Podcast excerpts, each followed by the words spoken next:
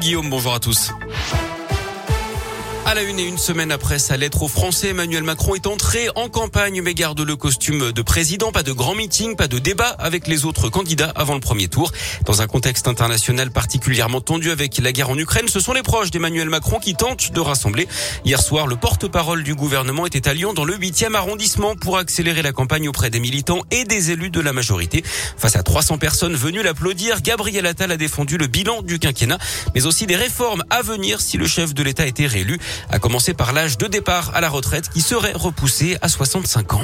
On a toujours dit qu'on présenterait un projet aux Français avec des propositions. On a toujours été très clair, je crois, dans la vision qui est la nôtre. Évidemment qu'il faut travailler plus pour produire plus, pour pouvoir financer davantage la protection des Français et l'investissement pour l'avenir. Nous, on ne veut pas augmenter les impôts. Et donc oui, il faut trouver euh, des financements et on les trouve notamment en travaillant plus. Et donc effectivement, c'est ce qu'on propose dans le cadre du programme. Je pense qu'on peut le faire dans des conditions de justice et notamment en tenant compte des carrières longues, de la pénibilité, euh, de l'invalidité.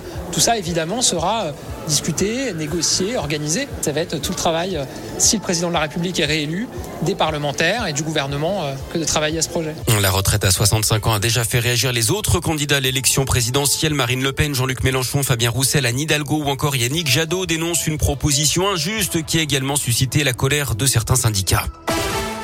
Dans l'actu également, ce nouveau convoi humanitaire dans l'agglo, sept personnes vont partir ce vendredi avec l'association Casque Appui qui réunit des pompiers de Lyon et du Rhône, deux médecins, un infirmier, quatre pompiers qui vont prendre la direction de la Moldavie pour rapatrier et soigner des blessés de guerre. Ils vont partir aux alentours de 14h30 de la caserne logistique de Saint-Priest. Ils voyageront avec une ambulance et un camion transportant le matériel pharmaceutique.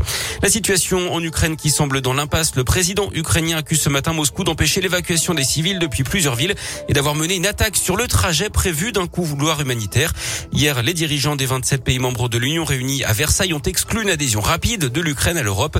Emmanuel Macron, qui a de nouveau parlé à Vladimir Poutine, se dit pessimiste sur une sortie de crise à court terme. Les chefs des diplomaties russes et ukrainiennes ont eux aussi échoué à s'entendre sur un cessez-le-feu hier pour leur première rencontre depuis le début de l'invasion. L'actu sport à Lyon, c'est le basket. Sale soirée pour l'Asvel. Les garçons ont perdu en Euroleague 72 à 69 face au basque de Vitoria. Pas mieux pour les filles en Eurocoupe.